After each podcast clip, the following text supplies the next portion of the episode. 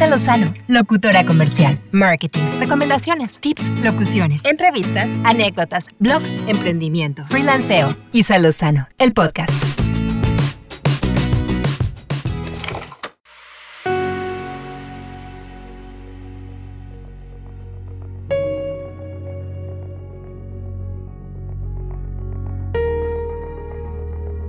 ¿Cómo están? Me da mucho gusto volver a saludarlos una semana más con un nuevo episodio en Isa Lozano, el podcast. Gracias por estar aquí, gracias por pasar y darse una vueltita a escuchar algo más de lo que vamos a platicar el día de hoy. Hoy vamos a platicar de un tema que me parece importante porque a veces puede haber cierta confusión en cuanto a si lo necesito o no lo necesito, cómo saber cuándo aplica o no aplica. Y bueno, hablo del aviso de privacidad. Quizás tengas esta duda, quizás no sabes si aplica en tu negocio, si debas de tener algún aviso de privacidad y dónde es que tienes que tenerlo.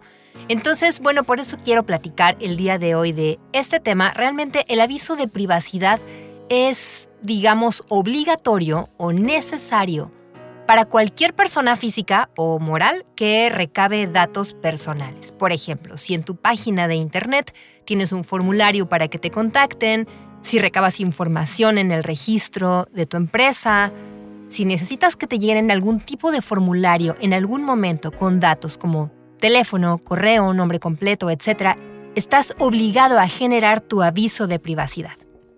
Y sobre todo es importante porque nos sentimos más seguros también nosotros como usuarios al momento en el que estamos dejando esta información privilegiada que no tendrían por qué estar lucrando con ella porque se da mucho esta venta de información para que después nos bombarden y por eso nos llaman por todos lados para ofrecernos mil cosas o nos mandan muchísimos correos también de spam. Entonces, pues estas medidas de alguna manera nos pueden proteger un poco más sobre qué es y cómo se manejan estos datos y que tengamos la certeza de que si estamos llenando algún formato, bueno, pues que estemos tranquilos con que no se va a negociar con nuestra información y cuáles son los fines específicos por los cuales se está recabando. Así que por eso hoy vamos a platicar de cinco preguntas claves sobre el aviso de privacidad y por qué es bueno que lo incluyas, ya sea en tu conmutador o en tu página web.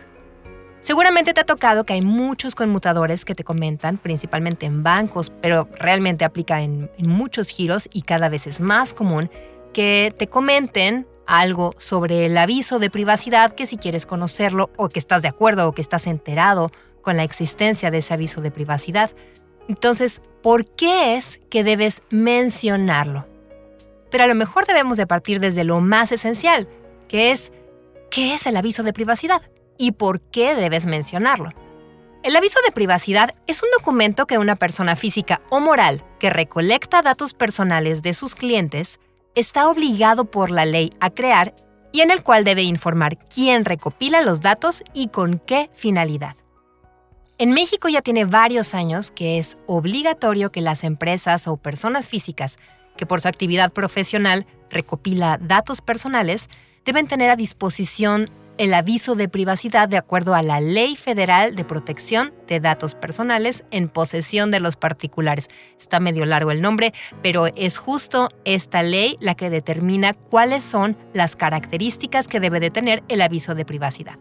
Entonces ya dijimos qué es el aviso de privacidad. Ahora, ¿qué formato debe tener el aviso de privacidad? Este lo puedes presentar a tus clientes en los siguientes formatos dependiendo de la forma de contacto que tengas con ellos. Físico, lo puedes dar en un documento escrito presentado en papel. Electrónico, ya sea un documento digital colocado en tu página web o una sección específica en tu página donde puedan consultar, ¿no? www.mipagina.com diagonal aviso de privacidad y ahí lo puedan ver completo. O sonoro, que es el que se utiliza en las grabaciones de los conmutadores que seguramente te ha tocado escuchar. Ahora, la pregunta número tres sería, ¿qué información debe contener el aviso de privacidad? Bueno, pues de acuerdo a la Ley de Protección de Datos Personales en posesión de los particulares, el aviso debe contener la siguiente información. Primero, ¿quién recopila los datos? O sea, tu persona física o persona moral que eres el responsable de recopilar y resguardar esa información. Ahora, 2. ¿Qué datos recaba? Se tiene que detallar toda la información sensible o no que se recopilará, por ejemplo, nombre, fecha de nacimiento, domicilio, teléfono, etc. El número 3. ¿Con qué finalidad se está recabando esa información? ¿Qué vas a hacer con ella y por qué la necesitas? Número 4. ¿Cómo limitar su uso o divulgación? Tu cliente te está confiando esa información personal, por eso es necesario explicarle cómo la vas a resguardar y evitarás que caiga en manos de extraños. Número 5. ¿Cómo tu cliente puede revocar su consentimiento para el uso de datos? El hecho de que tú como cliente aceptes el aviso de privacidad no quiere decir que estás condenado de por vida, puedes revocar ese uso de tus datos. Hay un procedimiento que se lleva a cabo para ejercer sus derechos ARCO, que es acceso, rectificación, corrección y oposición. Número 6 cómo se informan los cambios en el aviso de privacidad. Porque también tu empresa puedes modificar tu aviso de privacidad, pero estás obligado a informar. Detallar tanto el medio que vas a utilizar para informar como el procedimiento que vas a realizar para informarlo. Y número 7. Si acepta el cliente o no que sus datos personales puedan ser transferidos a terceros. Por eso es bien importante leer las letras más chiquititas. Muchas veces, para poder por ejemplo, en algunos conmutadores para poder seleccionar la opción que necesitamos, me acaba de pasar recientemente, era para una aseguradora de auto. Me obligaba para yo poder seguir seleccionando la opción que necesitaba, de hecho era para cancelar este seguro de auto, tenía que marcar uno, que ya conocía el aviso de privacidad para poder seleccionar la opción, o dos, que tenía que chutármelo completo vía telefónica, si no, no podía hacer ningún otro proceso. Entonces, en algunos casos eso también puede ser un poco molesto, porque tú tienes prisa, estás marcando por un fin determinado y de pronto tienes que ponerte a escuchar la letanía del aviso de privacidad. Entonces, hay que tener también mucho cuidado en cómo se presenta esta información. Y en algunos casos hay empresas que efectivamente van a recabar esa información y sí se la van a vender a otras personas, pero lo están especificando en su aviso de privacidad.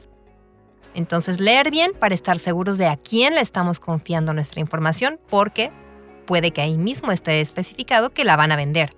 Y por eso después recibimos todo tipo de bombardeos. Bueno, pregunta número 4. ¿Cómo puedo hacer mi aviso de privacidad? Esto también es algo que a lo mejor puede parecer complicado, pero realmente es súper sencillo.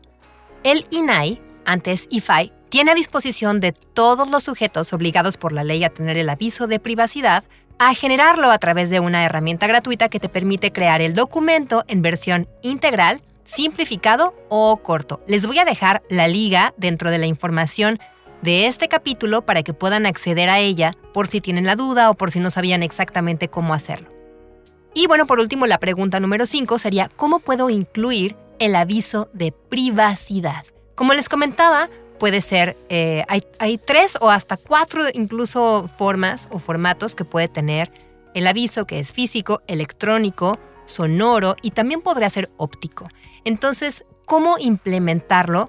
Pues como les comentaba, físico puede ser a través de un documento que tú entregues a tus clientes donde estás especificando que se lo puedan llevar para que puedan ahí tener a la mano la información de tu aviso de privacidad otra opción es tenerlo en tu conmutador, puede ser la versión corta, la versión simplificada, como les comentaba, que seleccionen una extensión en específico para escucharlo, o bien colocarlo en tu página de internet, como les comentaba también hace un momento, eh, www.misitio.com diagonal aviso de privacidad.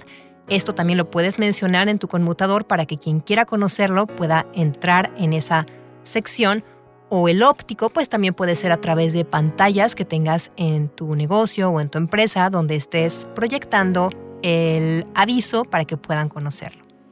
Así que bueno, como te darás cuenta, hay varias opciones para que puedas implementarlo. No tienes que hacer tú toda la redacción, llamar a abogados, etc. Ya está este formato también a través de INAI que como les comento les voy a dejar la liga para que puedan checarlo, pero sí es importante que puedas dar esta información a tus clientes y sobre todo que les des esa certeza que estás cuidándolos y que tienes una política sobre cómo tratar esa información importante y que no la vas a tomar a la ligera, porque eso también te da una proyección diferente y mucho más profesional ante tus clientes y las personas que visitan tu sitio o que llaman a tu negocio y se toman con tu mensaje de conmutador. Ya saben que hay un aviso de privacidad esperando y que te has tomado el tiempo para prepararlo y darles a conocer de qué manera vas a manejar su información. La información es sagrada, es poder y por eso es importante hacerles saber que la tratamos con el valor que realmente tiene.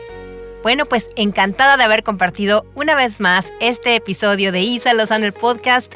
Muchas gracias nuevamente por escuchar, por pasarse por aquí a escuchar unos minutitos de algunos consejos, información que espero que les sirva. Les mando un abrazo, cuídense mucho y nos escuchamos la próxima semana con un episodio más. Muchas gracias por escuchar y hasta pronto. Chao.